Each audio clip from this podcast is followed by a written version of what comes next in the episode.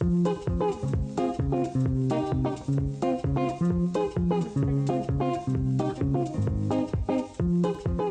auditeurs et internautes, bonjour.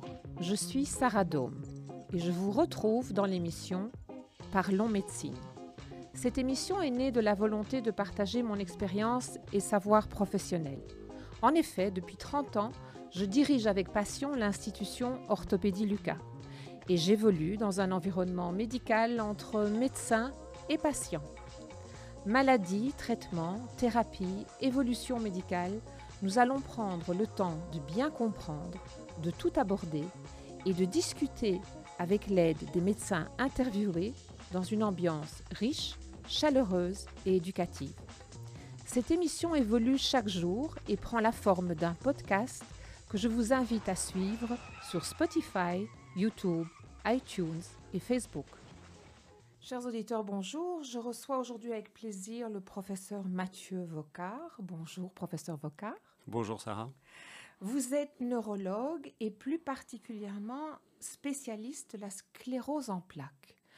De quoi s'agit-il, professeur Vocard? Que se passe-t-il dans le corps du patient? Et pourquoi utilise-t-on le terme plaque?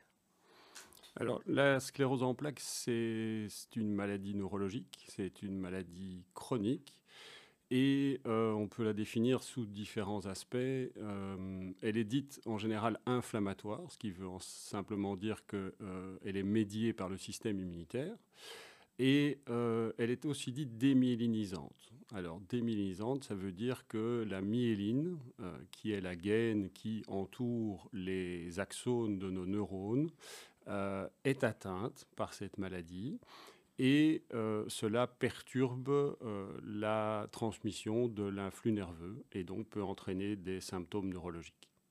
Vous aviez mentionné, lorsqu'on a préparé cette, rencontre, que c'était un peu comme un fil électrique, un câble électrique défectueux. Oui, c'est la métaphore qu'on utilise habituellement. On, visualise le câble électrique avec son, fil de cuivre, qui peut être l'équivalent de, de l'axone.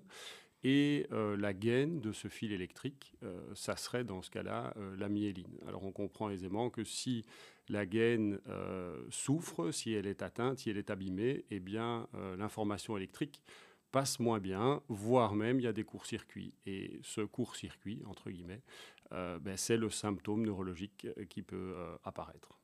On parle, quand on parle de la sclérose en plaques, d'une maladie auto-immune. Qu'est-ce qu'une maladie auto-immune et qu'est-ce qui provoque une maladie auto-immune? C'est la grande question. Euh, il y a plusieurs maladies auto-immunes. Euh, le diabète de type 1, par exemple, la polyarthrite, la sclérose en plaques en est une autre.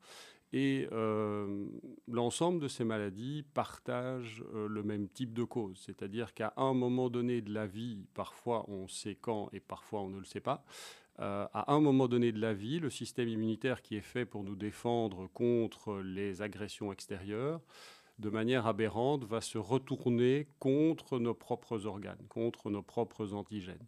Et à ce moment-là, cette réaction immunologique aberrante entraîne la destruction ben, du cartilage dans la polyarthrite ou de la myéline dans la sclérose en plaques. Donc c'est une réaction aberrante du système immunitaire. Qu'est-ce qu'un antigène? Vous venez d'utiliser ce terme. Qu'est-ce qu'un antigène? Un antigène, c'est une, une molécule qui va être reconnue par le système immunitaire.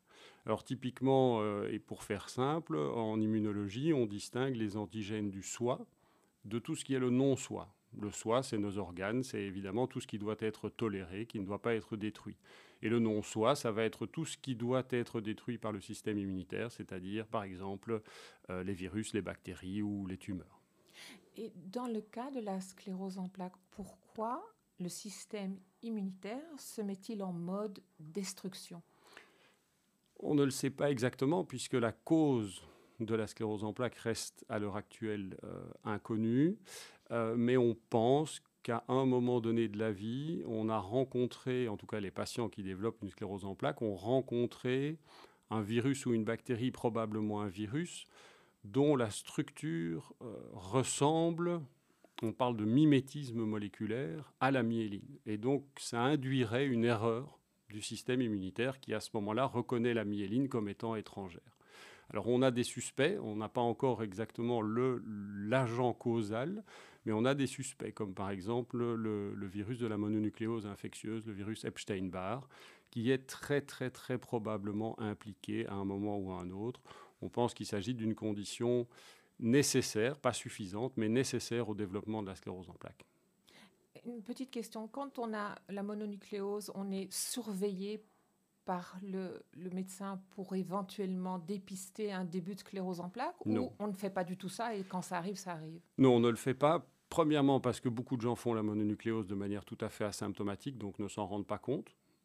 Euh, et deuxièmement, parce qu'il n'y a qu'une personne sur 900 qui fait une mononucléose qui va in fine développer une sclérose en plaques. Donc c'est pour ça que je parlais de conditions nécessaires mais pas suffisantes. Donc euh, c'est pas quelque chose qui se fait et d'ailleurs ça n'aurait pas de rentabilité d'un point de vue, euh, d'un point de vue économique euh, ni préventif. Mais en revanche, il est possible que dans un futur relativement lointain, on puisse peut-être faire de la médecine préventive via une, prévention de ces infections à EBV. Est-ce que vous savez nous expliquer si il y a un facteur d'hérédité? Si quelqu'un dans la famille a présenté cette pathologie, est-ce que les descendants doivent surveiller cet aspect?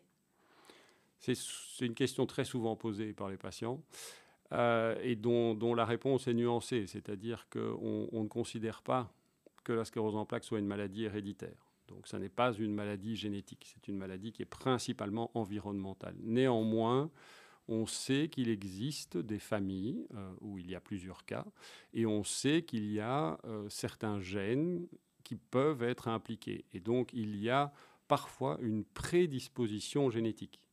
Euh, ce qui ne veut pas dire non plus que si on recherchait, on ne le fait pas, mais si on recherchait ces gènes en routine, trouver qu'on en est porteur ne voudrait pas dire d'office qu'on développe la maladie. Donc il s'agit vraiment d'une prédisposition. Pour répondre un peu plus clairement à la question, quand euh, un des parents, par exemple, euh, a la sclérose en plaques, les enfants ont quand même un risque un peu plus élevé de développer la maladie. Ce risque reste faible, mais il, la fréquence augmente. Donc on, on peut parler de prédisposition génétique. Combien de personnes en Belgique souffrent de cette pathologie? Environ 12 000 et le chiffre a tendance à croître au cours de ces dernières années. Vous avez une explication pour cette croissance subite? Une des explications, c'est le diagnostic de plus en plus précoce. Donc c'est une maladie qu'on diagnostique mieux et qu'on diagnostique de fait plus. Après, on observe dans nos pays, euh, quand je dis nos pays, c'est les pays industrialisés, euh, les pays occidentaux, les pays du Nord dans l'hémisphère Nord, on observe une, augmentation globale euh, du nombre de pathologies auto-immunes et la sclérose en plaques en fait partie. Donc il y a probablement aussi un effet environnemental là-dedans. Vous pouvez un petit peu expliquer ces facteurs environnementaux qui provoquent la maladie? De quels facteurs s'agit-il? Alors on parle de facteurs de risque, donc on ne parle pas de facteurs causaux, on parle de facteurs de risque. Euh, un des principaux, euh, c'est la carence en vitamine D. Il y a eu des études épidémiologiques assez, assez claires qui ont établi le lien entre carence en vitamine D et apparition de sclérose en plaques. Il faut savoir que dans nos pays, en Belgique par exemple, la plupart des gens sont en carence en vitamine D. Euh, l'autre aspect qui est directement relié à la vitamine D, c'est la latitude. Donc c'est une maladie beaucoup plus fréquente dans les pays du Nord, dans l'hémisphère Nord, et dans les pays du Sud, dans l'hémisphère Sud. C'est-à-dire que plus on se rapproche de l'équateur, moins il y a de cas. C'est un tout petit peu à par le fait que euh, proche de l'équateur, ben, il y a moins d'IRM, donc on diagnostique probablement moins la maladie. Mais clairement, la latitude est un facteur de risque. Après, euh, d'autres facteurs de risque sont par exemple le fait d'être une femme, le fait d'être un adulte jeune, puisque c'est une maladie qui en général se diagnostique entre 20 et 40 ans, et euh, le fait d'être caucasien blanc. C'est aussi un facteur de risque. Donc ça, c'est le profil type oui. que vous nous décrivez là et euh, vous m'avez parlé en parlant des différents pays. Euh, vous avez parlé d'une étude qui a été réalisée sur les migrants. Est-ce que vous pouvez un petit peu détailler l'objet de cette étude et les résultats qui en émanent? C'était assez intéressant puisque euh, on, voit l'impact de l'environnement sur cette maladie, puisque c'est une étude qui a étudié les, migrants noirs africains et leur âge de migration aux États-Unis. Et donc on voyait que euh, si la personne euh, émigre aux États-Unis euh, après la puberté, eh bien le risque de sclérose en plaques reste relativement faible. Donc c'est comme s'il y avait une sorte de protection qui était acquise. Et à l'inverse, les populations migrantes qui ont migré avant l'âge de la puberté augmente, voit le risque de sclérose en plaques augmenter, comme si là, l'impact de l'environnement devenait euh, prépondérant. Donc c'est très intéressant de, de, voir ces études de migration de population euh, et l'impact que, que, que l'âge de migration a sur le risque de développer la maladie. Une question peut-être naïve, est-ce que ce ne serait pas intéressant d'envoyer ces jeunes qui débutent avec cette maladie en Afrique? Est-ce que ça ne peut pas inverser le système? C'est probablement à ce moment-là trop tard, parce que à partir du moment où on diagnostique la maladie, on sait qu'en général, elle est présente depuis fort longtemps. On ne peut pas dire combien de temps, mais elle, ne débute pas le jour des premiers symptômes. Et donc, euh, le, phénomène est probablement déjà enclenché. Nous avons aussi parlé euh, de la présence de la sclérose en plaques plus rare en Irak, mais présente en Iran. Est-ce que vous savez euh, un peu développer cette constatation? C'est une, une, observation épidémiologique. Euh, et en effet, on, est dans une zone euh, du globe où, a priori, la fréquence de sclérose en plaques n'est pas estimée trop importante. Et on se rend compte que l'Iran est une sorte de bulle, un pays où on observe plus de cas que chez les voisins. Euh, alors il y a peut-être des raisons génétiques à ça. On sait effectivement que l'Iran est un pays relativement fermé, donc la population reste euh, génétiquement relativement euh, contrainte. Sans doute que cela a, un impact. Mais donc c'est assez intéressant de voir que la zone géographique, c'est une chose, mais il peut y avoir encore des différences extrêmement locales. La présence de cette pathologie en Europe est à peu près identique dans tous les pays ou il y a certains pays qui sont moins, touchés que d'autres ou, Vous avez des informations sur l'Europe? À nouveau, on a ce gradient nord-sud. Donc il y, a beaucoup de cas dans les pays du Nord, Suède, Danemark, euh, chez nous. Euh, si on sort de l'Europe, le Canada est un des pays du monde où il y a le plus de cas. Euh, maintenant, autour de la Méditerranée, on, a quand même beaucoup de cas de sclérose en plaques. L'Italie est un pays où il y a aussi beaucoup de cas. Et si on, traverse la Méditerranée et qu'on arrive au, nord de l'Afrique, on se rend compte que ces populations ne sont pas du tout épargnées et qu'avec la les progrès qui ont été faits en termes de détection et en termes de disponibilité des IRM, on se rend compte qu'au Maroc, par exemple, on diagnostique relativement beaucoup de cas de sclérose en plaques par rapport à ce qui était estimé initialement. Pourtant, il n'y a pas de problème de vitamine D au Maroc A priori, non. Mais donc, euh, donc ça reste un mystère quand même. Ça reste un facteur, ce n'est pas le seul. Alors, est-ce que vous pouvez expliquer, quand, vous observez un jeune patient, qu'est-ce qui a amené ce patient vers vous? Qu'est-ce qu'il a ressenti? Quels sont les symptômes, les premiers symptômes observés? Ça, c'est quelque chose qui est extrêmement compliqué parce que, euh, et c'est ça qui rend la chose relativement difficile, les, patients peuvent très vite se reconnaître dans la sclérose en plaques. Puisque quand vous regardez euh, sur Internet ce qu'on fait habituellement, eh bien, euh, la sclérose en plaques, ça donne de la fatigue, symptômes extrêmement généralisés. Ça peut donner des picotements dans les membres, c'est de nouveau extrêmement fréquent.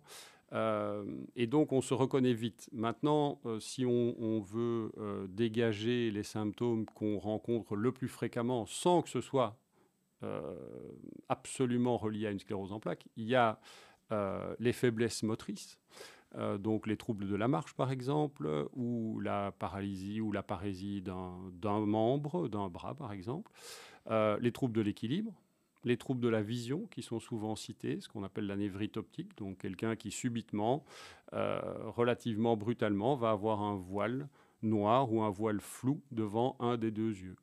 Euh, on s'endort le dimanche et le lundi, on se réveille avec ce type de symptômes. Il faut quand même préciser que dans ce cas-là, ce sont des symptômes qui apparaissent relativement brutalement, mais qui durent. À la différence, par exemple, d'un épisode vasculaire qui va parfois être plus bref. Donc il y a une notion de durée dans la sclérose en plaques qui est importante. Donc troubles visuels, troubles de l'équilibre, troubles, sensitifs, euh, troubles cognitifs également sont des symptômes relativement fréquents. Est-ce que ce n'est pas un petit peu proche de ce qu'on observe avec le Parkinson? Vous, vous, dites euh, troubles de la marche, troubles de l'équilibre, c'est un petit peu la même chose que présentent les patients où il n'y a pas de relation entre les deux pathologies? Il n'y a pas de relation entre les deux pathologies et c'est justement relativement éloigné. Euh, sans rentrer dans le détail, le, patient parkinsonien euh, va être caractérisé par une extrême lenteur de mouvement et par ce qu'on appelle de la rigidité. Donc il, va avoir une sorte de raideur musculaire euh, qui ne se voit presque jamais dans la sclérose en plaques. À l'inverse, euh, c'est de nouveau un peu détaillé, mais le patient qui a une sclérose en plaques va lui plutôt possiblement présenter de la spasticité ce que le parkinsonien ne va pas présenter, c'est, qui, est un autre type de raideur musculaire, qui celle-ci euh, est proportionnelle à la vitesse d'étirement euh, du muscle. Donc c'est pas comparable à la maladie de Parkinson. Nous avons mentionné à plusieurs reprises la vitamine D. Quel est le rôle de cette vitamine? On en parle beaucoup dans, dans, la presse grand public, on parle de la vitamine D régulièrement. Quel est le rôle exact de cette vitamine? Elle a plusieurs rôles. Euh, son rôle le plus connu, c'est dans le métabolisme euh, ostéocalcique, c'est-à-dire que c'est une vitamine qui nous aide à fixer le calcium dans les os, et c'est pour ça qu'elle est très prescrite à partir d'un certain âge pour euh, éviter notamment l'ostéoporose. Et dans la sclérose en plaques, ce qui nous intéresse plus, ce sont ses propriétés immunomodulatrices. Donc c'est aussi une vitamine qui a en elle-même la capacité d'avoir un impact sur notre système immunitaire. Vous m'avez expliqué que euh, les fumeurs présentent un risque plus élevé que d'autres. Pourquoi le tabac apporte-t-il un risque dans cette maladie? Alors c'est exact et c'est intéressant parce que c'est le seul facteur de risque modifiable. Euh, on ne peut rien faire au fait d'être une femme ou d'être un caucasien ou de vivre, euh, si on peut déménager, mais c'est sans doute trop tard.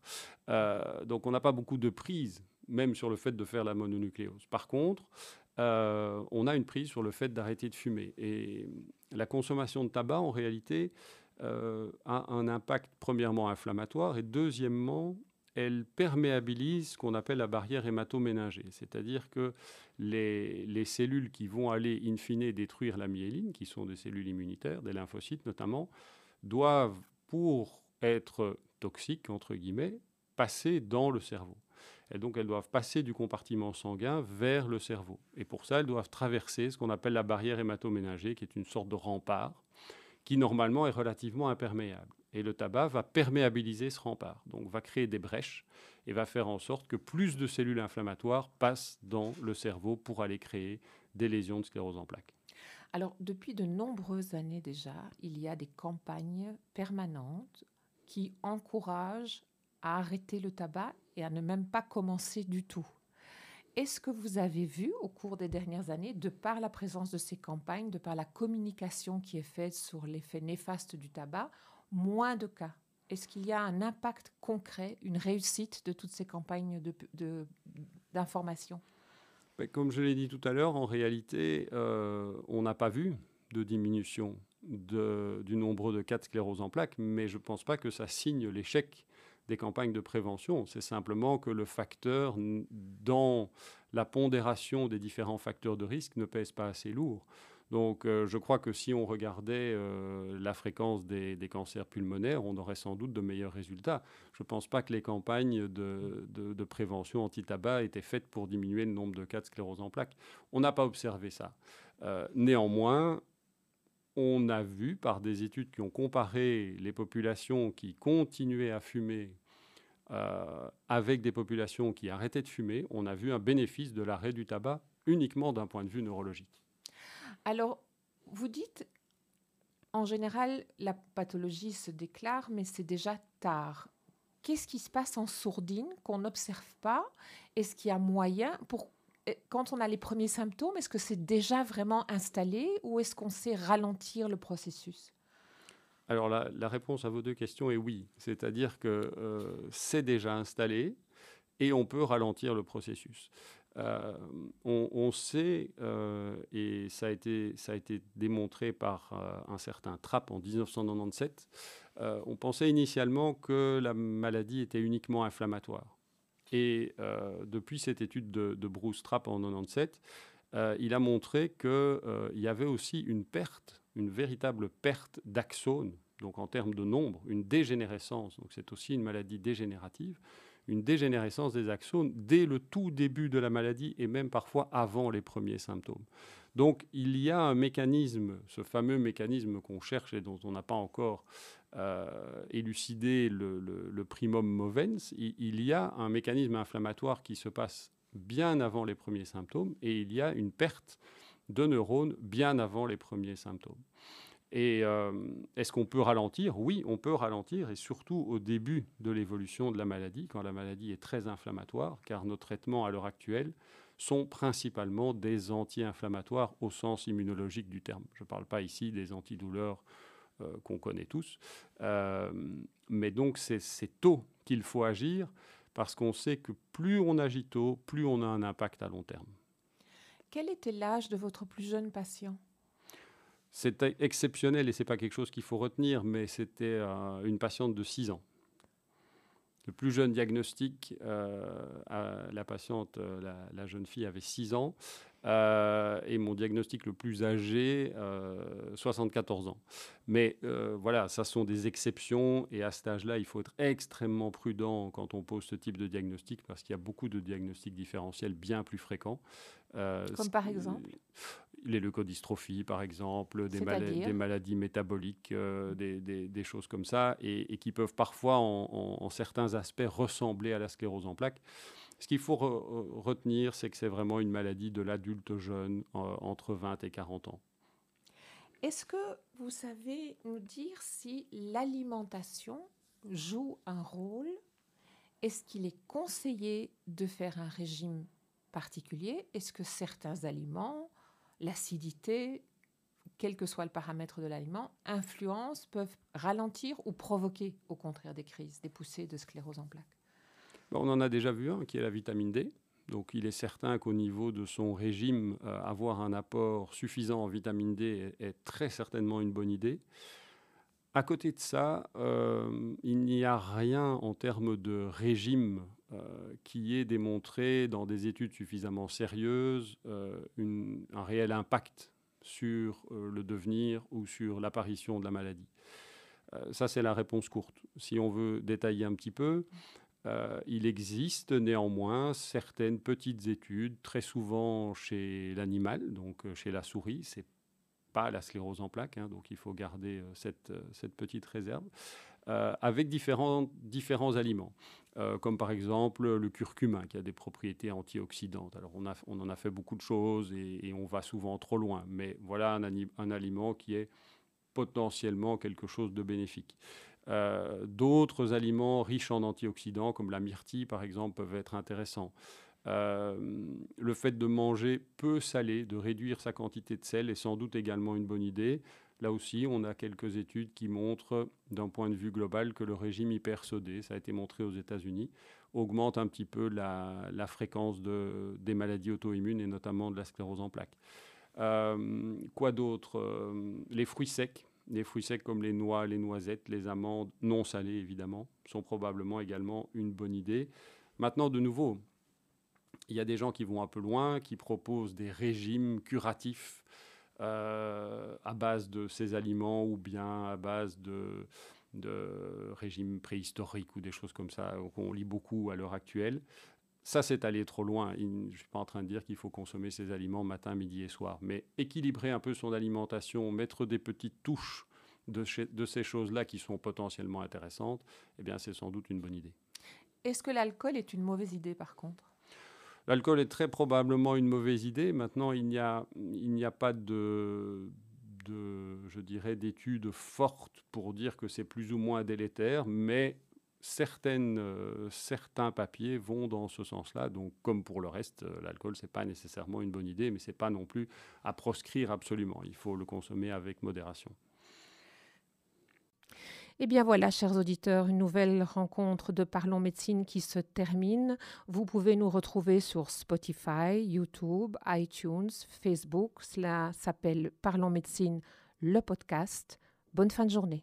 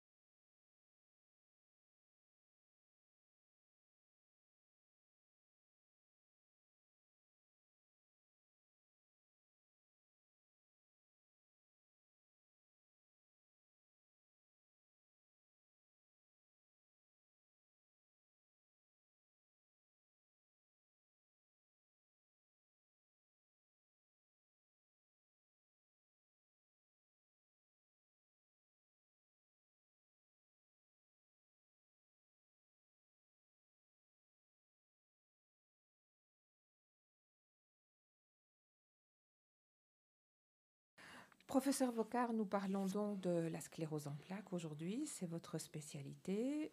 Nous avons expliqué les causes, les raisons, les symptômes. Peut-on faire du sport quand on souffre de cette maladie? Est-ce que la pratique du sport améliore la qualité de vie du patient, voire même ralentit le développement de cette pathologie? Alors, est-ce qu'on peut faire du sport? Oui, et je dirais même qu'on devrait. Euh, c'est un, un, concept qui a un peu changé au cours des dernières années. Quand je dis dernières années, ça fait quand même 10-15 ans. Euh, initialement, on avait plutôt tendance à dire aux gens chez qui on diagnostiquait une sclérose en plaques, mettez-vous un peu au repos, euh, ne vous fatiguez pas trop. Et cette vision a, radicalement changé. Donc à l'heure actuelle, on est plus dans une dynamique où on va conseiller l'activité sportive, il y a pas mal d'études euh, sur l'impact de l'exercice physique sur la maladie, qui est probablement d'ailleurs bénéfique. Et si on peut faire tous les sports, quand on a une sclérose en plaques, évidemment, ça dépend des symptômes de chacun.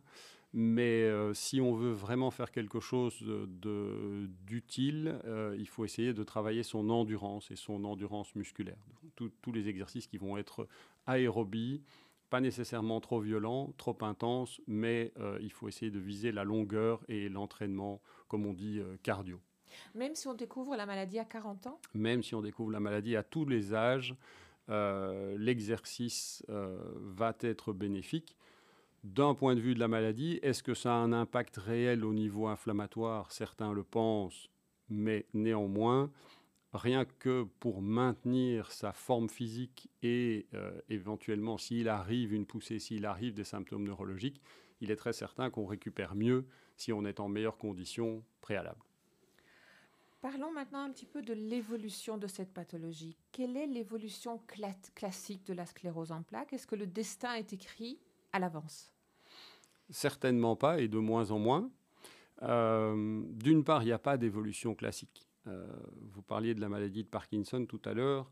Euh, la comparaison est intéressante parce que dans la maladie de Parkinson, il y a évidemment des variations d'une personne à l'autre, mais chez tout le monde, c'est la même zone du cerveau qui est atteinte. C'est la substance noire. Dans la sclérose en plaques, il n'y a pas deux patients qui ont les mêmes lésions aux mêmes endroits. Donc c'est une maladie éminemment variable d'une personne à l'autre. Et donc, il est impossible, quand on fait un diagnostic chez quelqu'un, de prévoir son évolution à long terme. Euh, donc, il n'y a pas d'évolution classique. Néanmoins, on sait, de par euh, les études qui ont été faites à l'époque où il n'y avait pas de traitement, et cette époque n'est pas si ancienne, puisqu'on arrive en 1989, et à ce moment-là, on faisait des études d'histoire naturelle de la maladie, ce qui veut dire que euh, les neurologues se contentaient, puisqu'ils n'avaient pas de traitement, de suivre l'évolution des gens et de voir ce qui devenait. Et, cette étude a montré que un patient à l'époque, donc sans traitement, qui était diagnostiqué, probablement que dix ans après le diagnostic, eh bien, ce patient avait besoin d'une canne pour marcher 100 mètres et était passé dans une forme probablement plus progressive de la maladie. Ça, c'est l'évolution naturelle.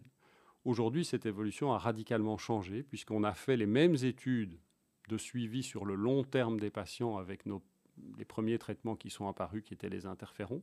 Et on a remarqué que cette proportion de gens qui passaient dans une phase progressive et qui avaient donc un handicap plus important avait significativement diminué, presque de moitié. Donc on arrive aujourd'hui et de plus en plus, parce qu'on a des traitements de plus en plus efficaces, on arrive aujourd'hui, heureusement, à éviter pour une grande partie des patients euh, l'apparition de déficits neurologiques significatifs. Vous nous dites qu'avant 1989, il n'y avait pas de traitement? En fait, avant 1995, il n'y avait pas de traitement. L'étude date de 1989, l'étude d'histoire naturelle, mais le premier traitement de la sclérose en plaques, qui était l'interféron bêta, euh, est sorti aux États-Unis en 1995. Donc avant 1995, on n'avait virtuellement pas de traitement pour cette maladie. Quels sont les différents traitements qui existent aujourd'hui? Est-ce que vous pouvez un petit peu expliquer les différentes options, les différents types de, les choix qui, qui, vous permettent de, de soigner, d'accompagner le, patient qui souffre de la sclérose en plaques? Alors, ce serait trop long de tout détailler. Euh, Nous avons le temps. Mais euh, là, là, tout de suite, mais, mais Aujourd'hui, on a 14 traitements, 14 options thérapeutiques euh, pour cette maladie.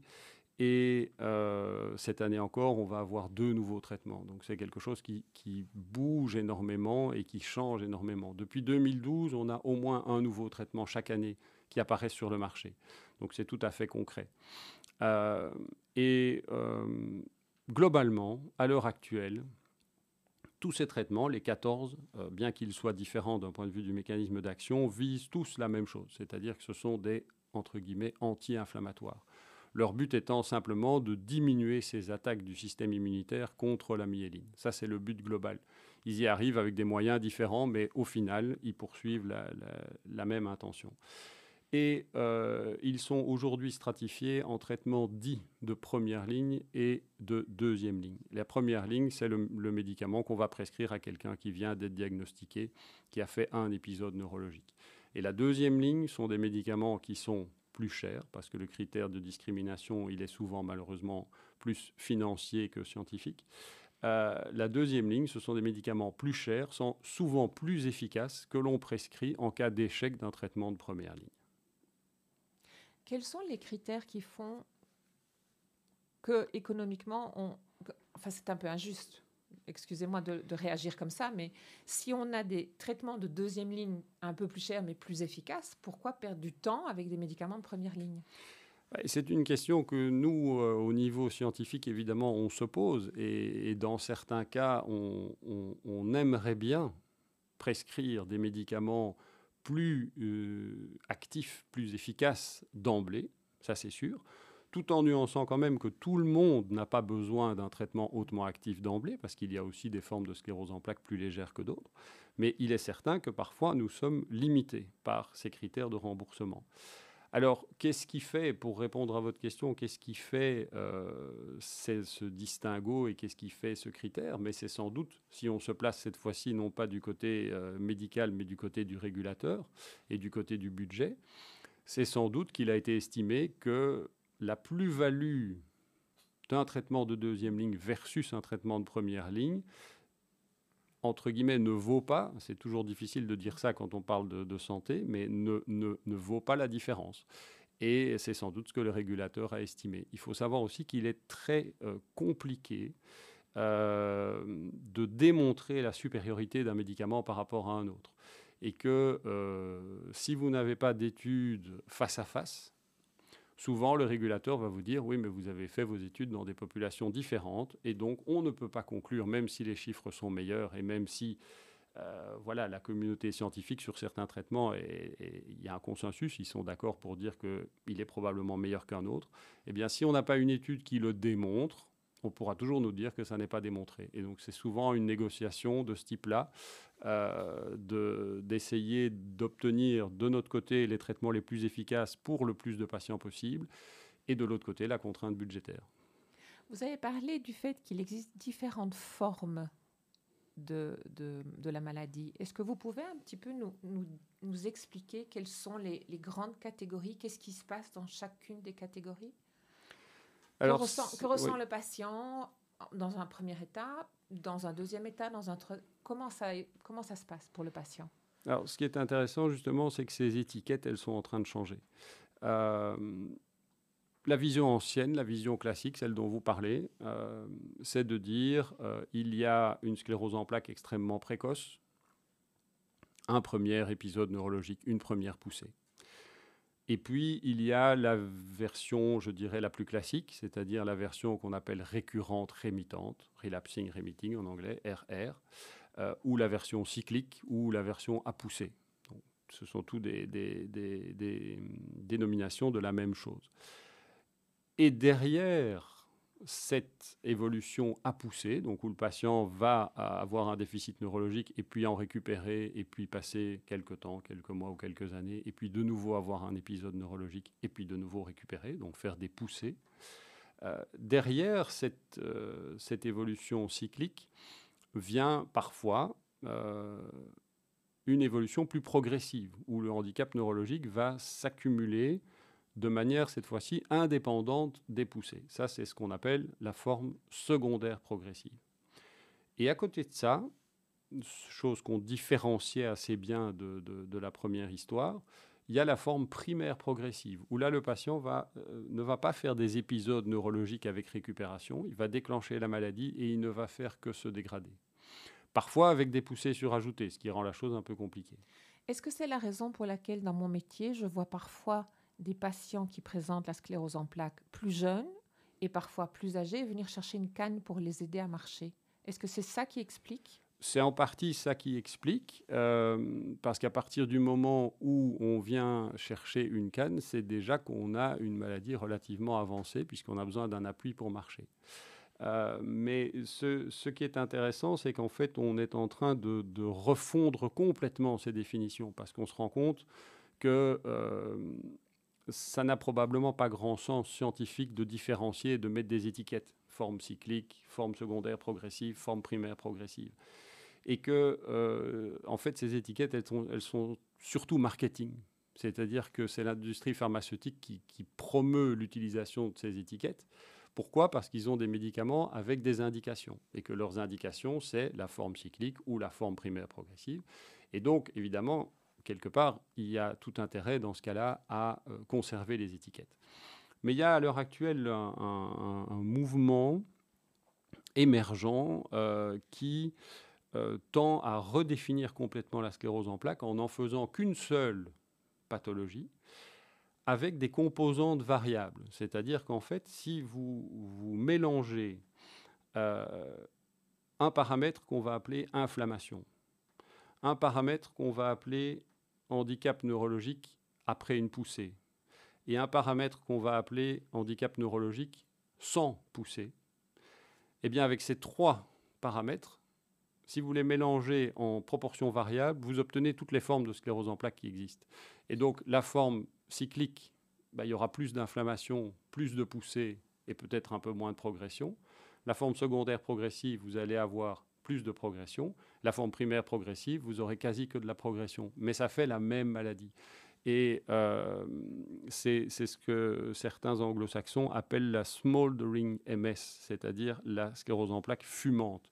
C'est-à-dire que en fait, ça fume toujours, même s'il n'y a pas de feu. Et, c'est un concept qui probablement est plus proche de la réalité des patients. Euh, parce que parfois, euh, et même souvent, on était confronté à des patients à qui on dit bah, écoutez, vous allez bien, vous n'avez pas fait de poussée, vous n'avez pas de lésion à votre IRM. Et le patient vous dit mais moi, je ne vais pas bien. Et donc, il y avait une sorte de discordance entre notre classification un peu étiquette, un peu, un peu segmentarisée, et la réalité des patients. Et donc ce nouveau concept, je trouve qu'il colle mieux à la réalité. Vous avez dit qu'on peut ne rien ressentir pendant des mois, voire pendant une année ou plusieurs années. Quel est le, que vous expliquent les patients au quotidien? Est-ce que le matin, quand ils se lèvent, c'est très difficile de démarrer? Ou est-ce que c'est en courant de journée que ça devient difficile de continuer? Que, vit le patient? De nouveau, vous aurez euh, 1000 patients et 1000 histoires différentes. Euh, mais je pense que ce qui revient le plus souvent, avant, bien avant euh, les troubles de la marche par exemple, c'est la fatigue. Euh, je pense que 9 patients sur 10, voire 10 sur 10, se disent fatigués. Et tout le monde est fatigué, mais la fatigue de la sclérose en plaques a des particularités, en ce sens qu'elle est très peu prévisible et qu'elle est très variable. Donc vous pouvez vous endormir le lundi soir en étant très bien et vous réveiller le mardi matin en étant épuisé. Et ça, c'est très compliqué à expliquer, et à l'entourage, et à l'employeur, et à la famille. Euh, parfois, vous êtes bien le matin, vous n'êtes pas bien l'après-midi. Et donc ça, c'est quand même une des caractéristiques de la fatigue de la sclérose en plaques. On vient de vivre euh, une, euh, une, quinzaine assez chaude. Une autre caractéristique, c'est que c'est une maladie qui est sensible à la chaleur. Donc quand il fait chaud, souvent on a un peu plus de symptômes, on est un peu plus fatigué. Donc la fatigue, c'est clairement quelque chose qui revient extrêmement souvent. Après, comme on en parlait tout à l'heure, vous avez parfois des problèmes euh, de force musculaire, parfois de mobilité, parfois d'endurance, parfois des picotements dans un membre ou des, comme des fourmis euh, dans les jambes. Euh, c'est aussi une maladie douloureuse. Et ça, c'est quelque chose qu'on savait peut-être moins à l'époque. même certains pouvaient dire ça, ça, ne donne pas de douleur. Et en fait, on se rend compte que trois personnes sur quatre vont avoir des douleurs de type neurologique, qui sont des douleurs assez particulières. Euh, par exemple, des sensations désagréables, d'aiguilles, de coups de poignard, de décharge électrique, dans les membres.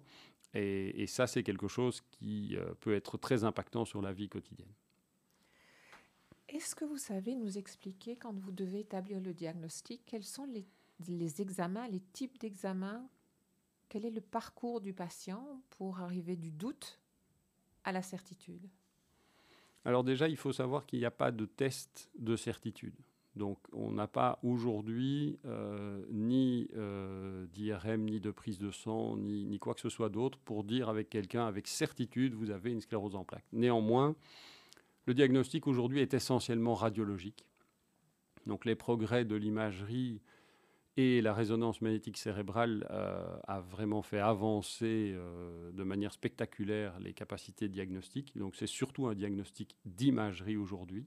La résonance magnétique est vraiment la clé de voûte du diagnostic. Après, il y a l'examen clinique, il y a l'histoire du patient. Donc il est très important de refaire l'histoire avec le patient, de, faire une anamnèse, d'écouter son récit. Euh, pour voir si ça peut coller avec le diagnostic. Ensuite, euh, bah, l'examen clinique. La ponction lombaire euh, peut aussi venir nous aider, mais il est important de savoir que ça n'est pas non plus un, élément qui pose un diagnostic, ni qui l'exclut.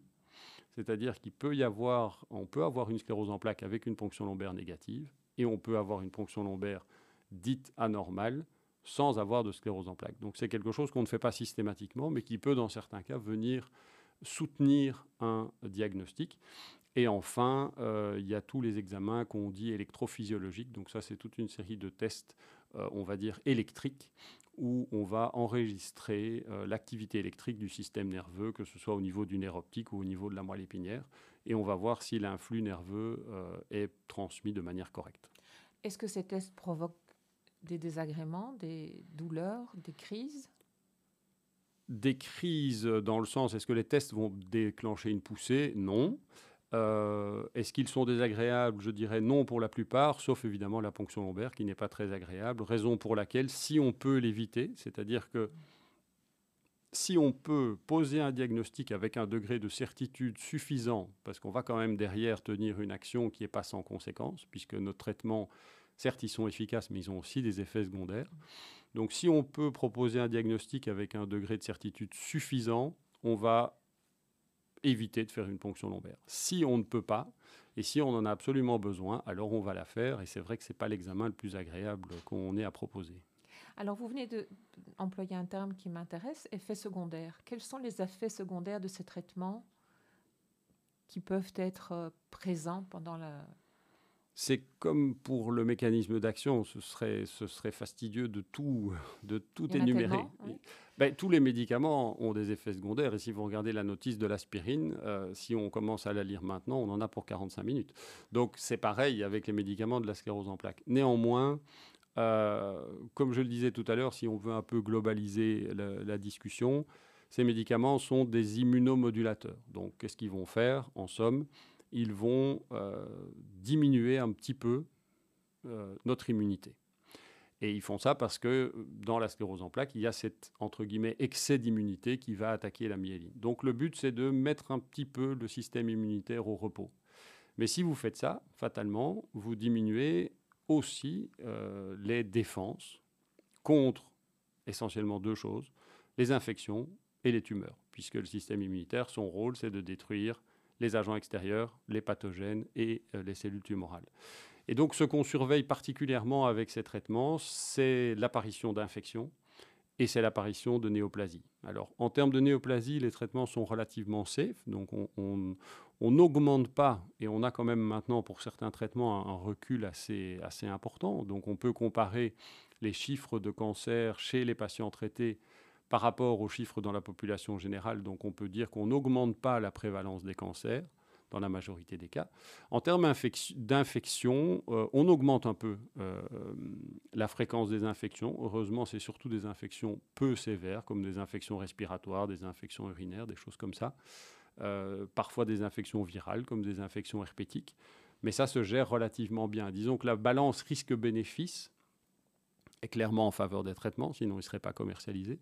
Et d'autre part, on peut quand même dire aujourd'hui que les patients, quel que soit le traitement qu'ils prennent, peuvent mener une vie presque quasiment normale avec leur traitement. Donc ce ne sont pas des gens qui sont immunosupprimés et qui vont attraper la moindre infection qui, passe.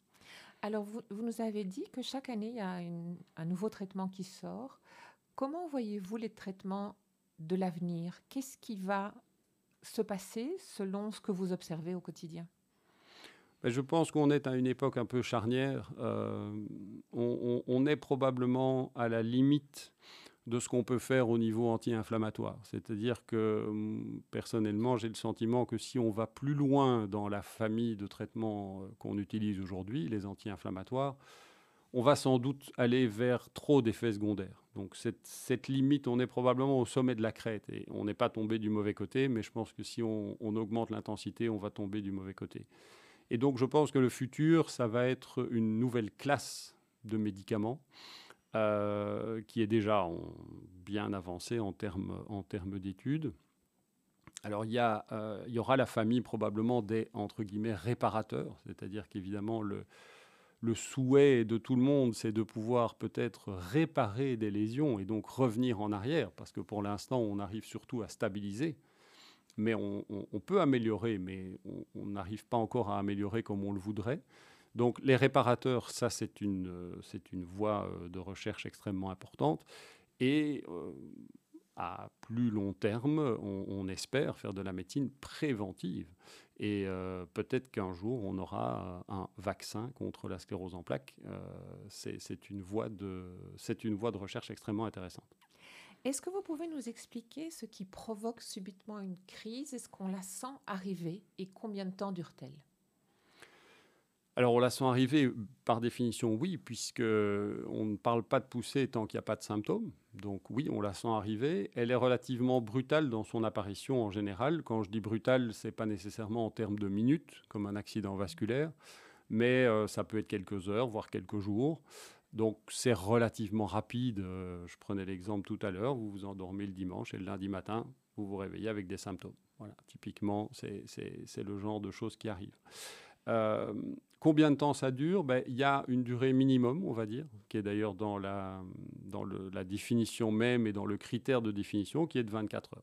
pour qu'on parle de poussée officiellement, euh, il faut que les symptômes durent minimum 24 heures. Après, combien de temps ça dure? Ça, c'est extrêmement variable. Vous avez des, personnes qui vont faire des symptômes pendant quelques jours et puis ils vont récupérer spontanément, même sans traitement.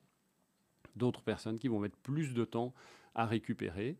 Il y a toujours une récupération, mais elle n'est pas toujours complète, malheureusement. Donc il peut y avoir des poussées qui laissent euh, des séquelles, et c'est évidemment ça qu'on veut essayer d'éviter. Alors, nous sommes rencontrés à Delta dans votre bureau, où vous, où vous recevez vos patients, entre autres, et j'ai vu sur le mur qu'il y avait une affiche qui annonçait une matinée d'information. Est-ce que vous pouvez un petit peu expliquer ce que vous mettez à la disposition des patients pour comprendre que se passe-t-il pendant cette euh, séance d'information? En réalité, on, est organisé euh, à Delta en clinique de la sclérose en plaques. Donc, euh, on, a regroupé dans cette clinique l'essentiel des intervenants du trajet de soins d'un patient sclérose en plaques, donc tous les intervenants dont, quelqu'un peut avoir besoin au cours de son existence. Ça ne veut pas dire qu'il aura besoin de tout, mais tout est disponible. Par exemple, par exemple la psychologie, par exemple la sexologie, la kinésithérapie, l'ergothérapie, la logopédie, l'ophtalmologie, toutes ces disciplines euh, sont éventuellement amenés à rencontrer euh, des patients atteints de sclérose en plaques. Et euh, lors de ces matinées d'information qu'on essaye d'organiser, y compris en période Covid, on l'a fait, fait en visio. On, on, essaie de les organiser trois, quatre fois par an. Eh bien, on choisit un thème et euh, on convie les patients à venir euh, écouter des exposés ou à poser leurs questions sur, sur ce thème. Alors les thèmes sont extrêmement variés, ça peut être la nutrition, ça peut être le diagnostic, ça peut être les symptômes, ça peut être euh, justement les nouveaux traitements, c'est un, un, sujet qui intéresse beaucoup. ça, c'est de manière ponctuelle. Après, on a également un, programme dit de psychoéducation, c'est-à-dire que là, c'est une, formation en plusieurs modules à destination des patients et qui reprend tout depuis le début. Donc, depuis l'évolution, la cause, les symptômes, les traitements, les traitements symptomatiques, etc., etc.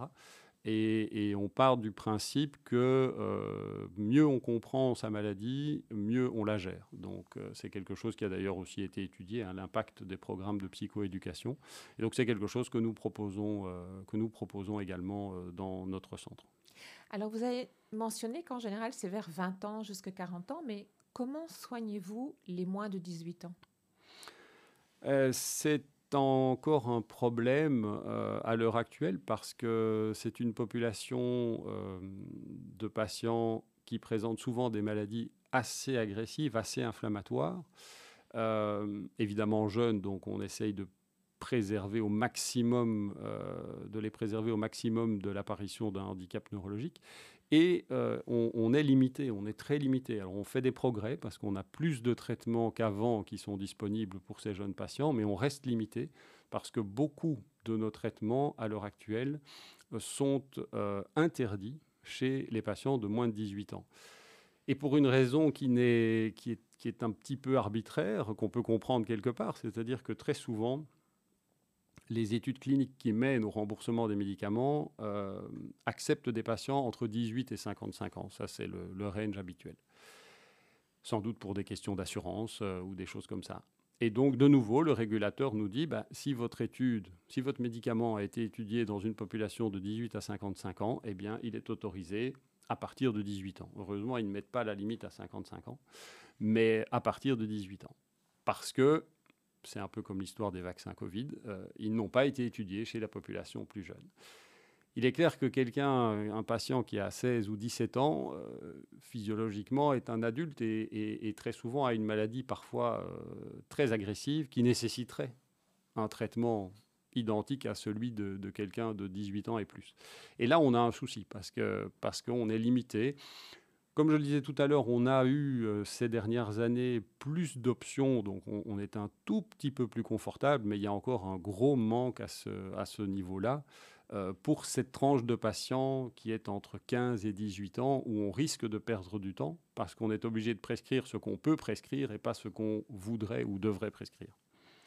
Alors, je sens votre passion depuis le début de cette émission et votre savoir est un, réel plaisir à découvrir. Maintenant, je vais vous proposer une chose. Supposons que vous êtes le ministre de la Santé pendant 24 heures.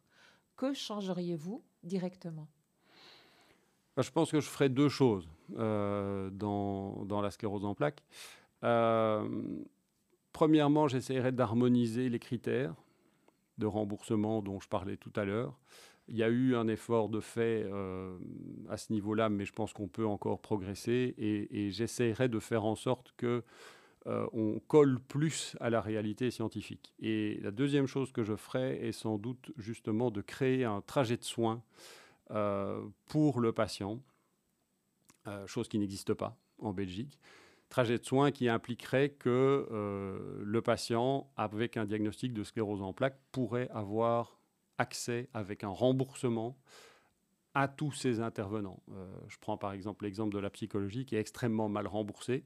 Ça veut dire que les patients doivent payer pour l'avoir. Euh, et, c'est quelque chose qui est, extrêmement important.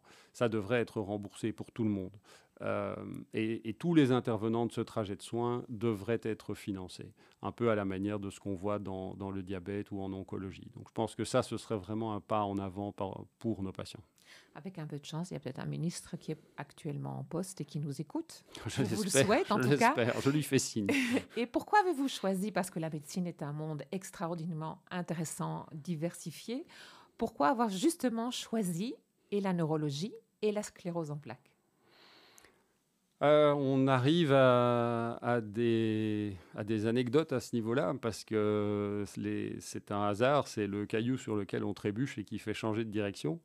Euh, C'était pas prémédité, donc euh, la neurologie, euh, je pense que c'est un choix qui a été principalement dicté par un, de mes, mon premier prof de, de neuroanatomie à l'époque, qui était, qui était quelqu'un d'un peu, euh, peu fantasque, euh, d'un, peu, peu sévère aussi en termes, de, en termes de prof.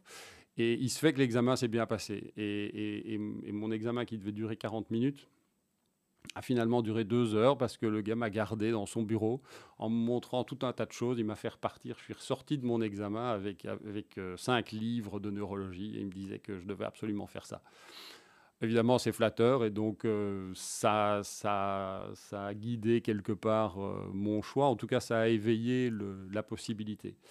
Euh, et après, le choix de la sclérose en plaques, de nouveau, c'est un hasard. C'est-à-dire que à l'époque, l'immunologie m'intéressait. Et finalement, quand on fait de la sclérose en plaques, on est plus immunologue que neurologue. l'immunologie m'intéressait et aussi toute la sphère des démences et de la maladie d'Alzheimer, etc.